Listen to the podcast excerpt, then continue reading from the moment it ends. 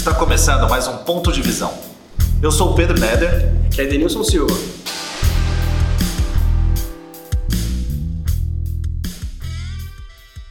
Invisível, né? Porque até então a gente não tinha um contraponto. O que é esse mundo sem isso que eu sei viver como eu vivo há tanto tempo? Então esse termo, né, o novo normal, está é, tá surgindo aí cada vez mais, né, para definir como vai ser daqui para frente, né? É um termo novo que está sendo construído porque a gente está vivendo num, num momento de incerteza. Hoje eu estou aqui com o Denilson Silva, ele que é especialista em comunicação criativa Tá? Ele tem mais de 15 anos de, de experiência com uma agência em consultoria, diversos setores, já atendeu o ASIC, CIA, Adidas, diversas implementações de marca aqui no Brasil. E estamos recebendo ele hoje aqui para falar um pouco desse mercado e um pouco, um pouco mais de um assunto, principalmente que está em alta por causa da pandemia, do momento que a gente está vivendo hoje. Tá? Mas primeiro eu vou pedir que, que o Denilson se apresente aqui e fale mais sobre o histórico dele de como ele chegou até aqui. Valeu, Pedrão. Bom, é, para quem não me conhece, eu sou o Denilson Silva, como o Pedro comentou. É, trabalho desde os 17 anos aí na área de comunicação, na área de consultoria, então é, tem um pouquinho de bagagem aí nessas áreas, sempre relacionado à parte criativa mesmo, né? desenvolvimento de marca, PDV, agora enfim nos últimos tempos mais focado aí no online, estratégias digitais, performance, mas eu acho legal só comentar que é, a minha tomada de decisão de carreira né, tem muito a ver com o meu pai, né? na época é, que eu era mais novo, meus 12 até os 14, 16 anos, ele tinha, na época hoje não existe mais, quem está vendo aí não, não, vai saber o que é, se for muito novo, chamava locadora. A gente ia antigamente, tinha que ir na locadora para ver filme. Rebobinar a fita. Tinha também, na devolução rebobinava, senão pagava 50 centavos, tá? Já, já fica a dica aí, na época era assim. Então, é, na locadora eu via diversos cartazes, né, de filmes, vi os trailers e sempre me chamou a atenção, né, de, de como aquilo era feito, no cuidado da arte. Aí comecei a mergulhar mais no assunto, é, descobri aí a lei de ouro, enfim, diversos outros outros formatos na área de design, né, o, o formato pôster, a parte gráfica é muito especial na minha vida porque foi o que praticamente começou é, a minha carreira, né, de querer descobrir isso. Eu tinha antes a criatividade, mas era uma pessoa mais comunicativa, né? Então, é, isso falando lá de, de, de 99, né, 2000, não tinha muito o que fazer, né? Não tinha tanta abertura à área de design específico, né? E a minha formação é desenho industrial, né? Antigamente também você não tinha as áreas de design, né? Design de games, design gráfico, design web.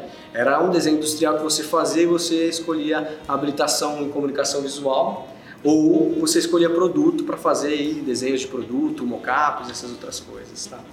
Então, é, comecei minha jornada, desde lá trabalhei a maior parte em agências, né, de comunicação para marcas importantes, criando projetos e tudo mais. E tive um, um período também na área de assessoria, né, na área de consultoria. Então foi muito importante juntar um pouco disso. Né? Na agência você tem muita a execução, às vezes os prazos são muito apertados e quando eu fiz a consultoria eu vi que você tinha mais, mais leque de informação. Né? Para mim, nas agências chegava muito briefing definido. Olha, eu quero uma campanha do Dia dos Pais, eu quero uma campanha para vender o tênis tal. Aí quando eu fui para a parte de, de, de, consultoria, você tinha Alex, você entrava um pouco mais no negócio do cliente, você entendia um pouco mais é, desse cliente para tomar diretrizes de comunicação. Então foi aonde eu me apaixonei por isso e decidi aí montar a minha primeira agência que eu tive um tempo atrás com, com, com o Pellegrini, que também é outro cara que me ajudou muito na trajetória. E ao longo desse tempo, já faz uns oito, nove anos, que abrimos a New DS. E aí, uns três anos atrás, aí te chamei para fazer parte dessa história.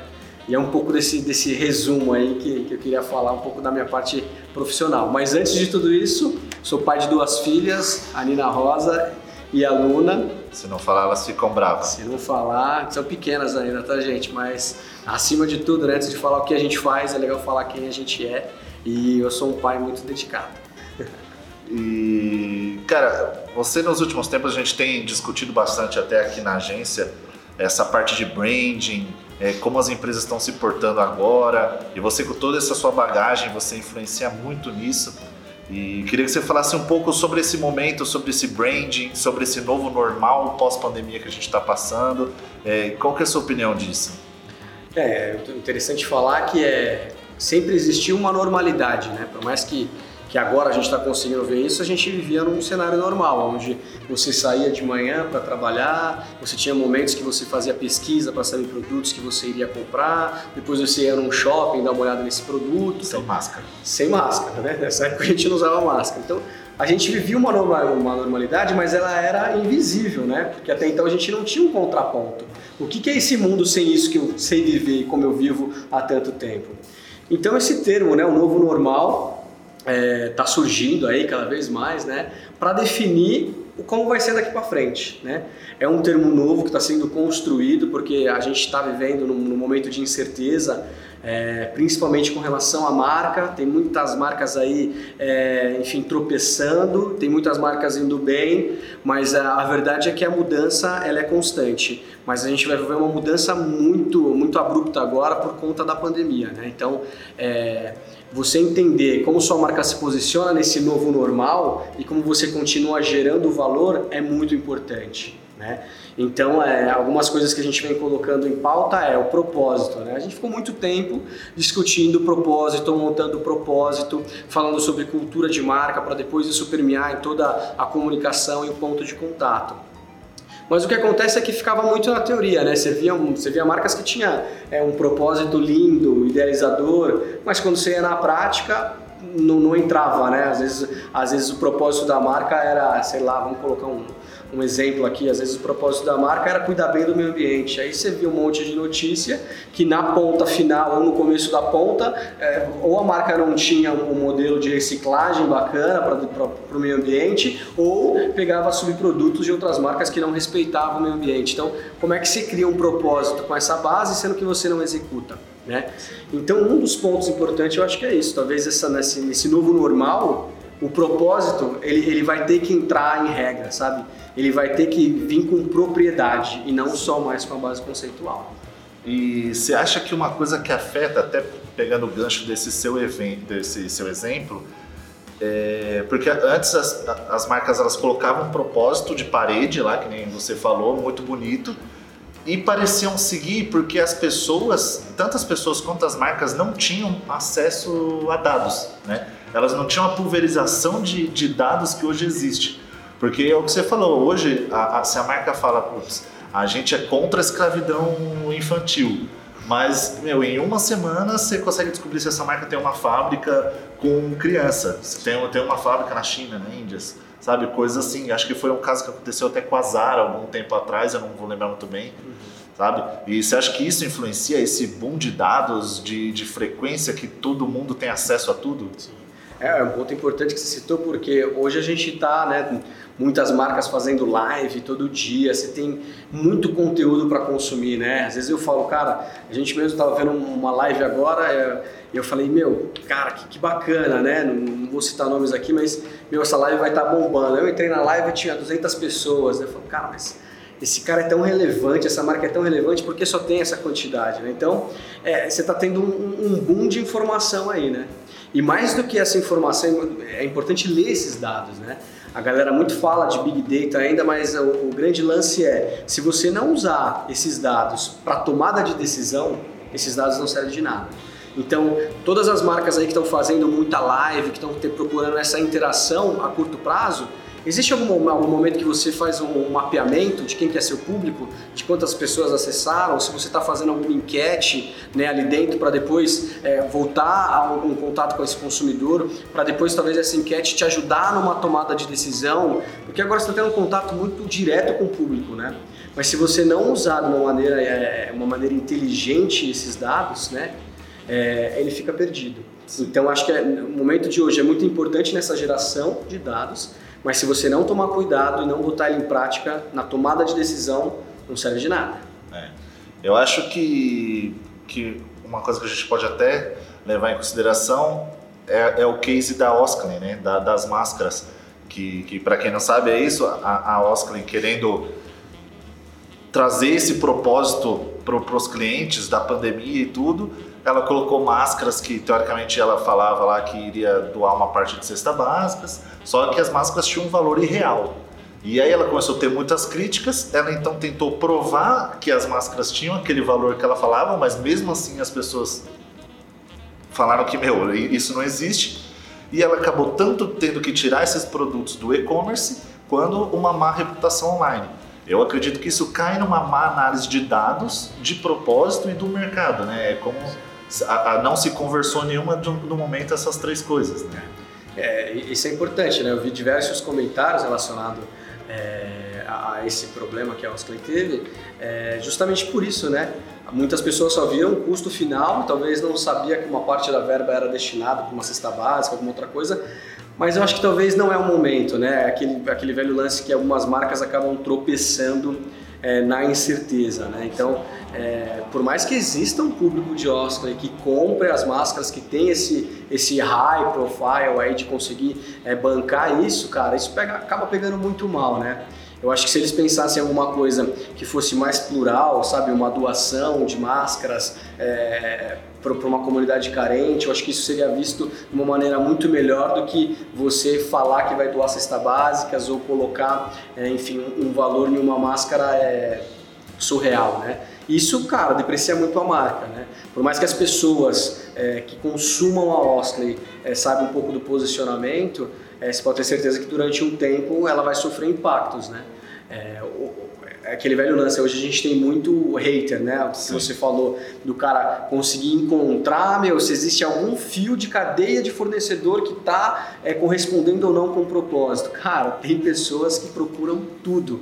Né? A Intel, muito tempo atrás, teve esse problema, teve até que mudar um componente é, dos processadores, porque viam que uma partícula vinha da África e era um pouco explorado e tal. Eles, eles mudaram, não mudaram o fornecedor, eles mudaram o componente, deixaram de usar aquele Sim. produto. Né? Eu acho que talvez o momento que a gente.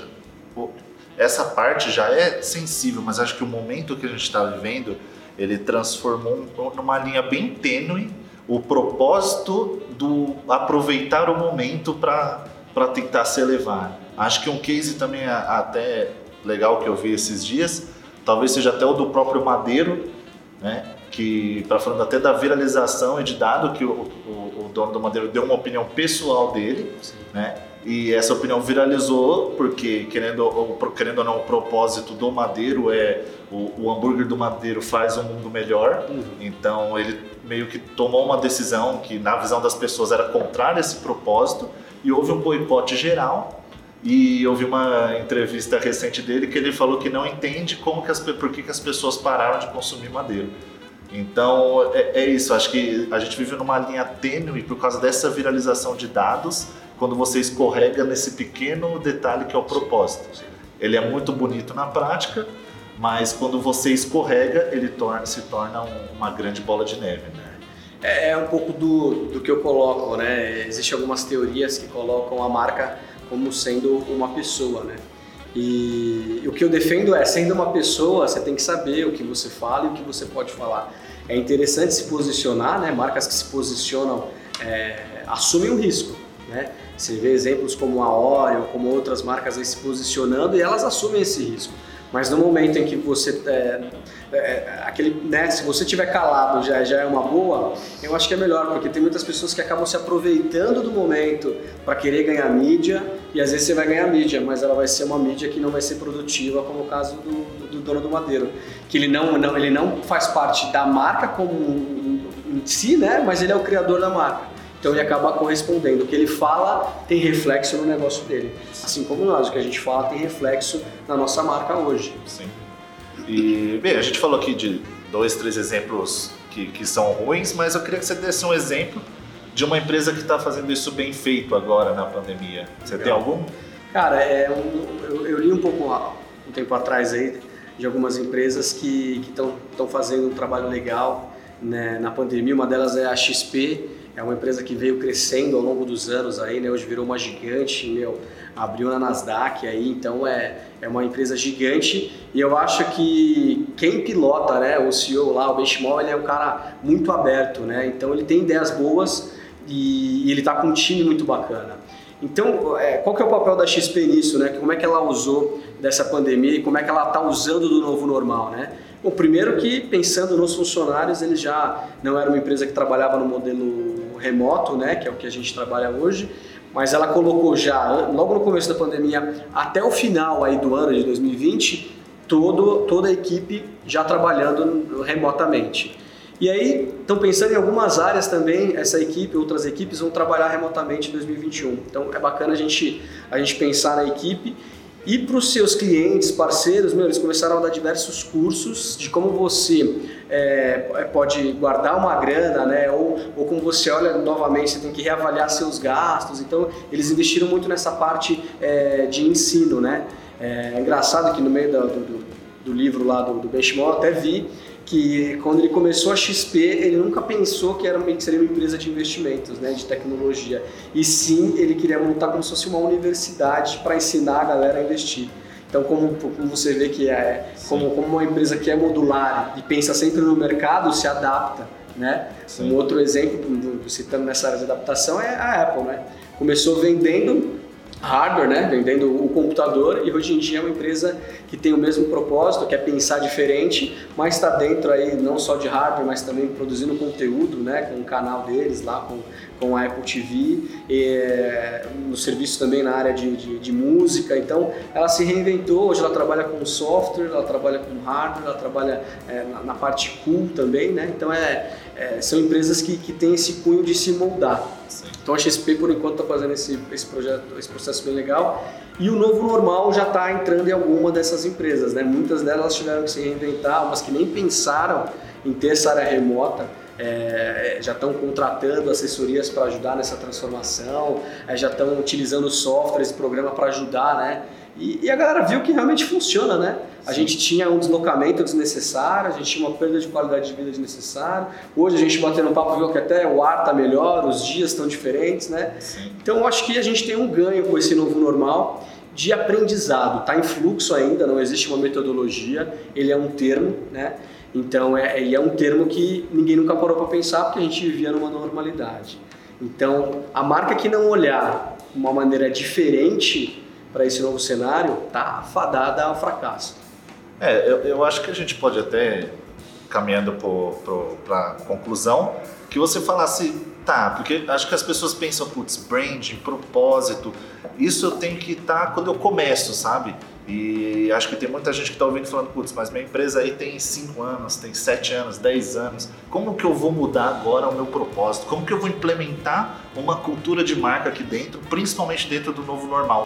E eu queria que você falasse como, como que esse, essa pessoa consegue fazer. Sim, é.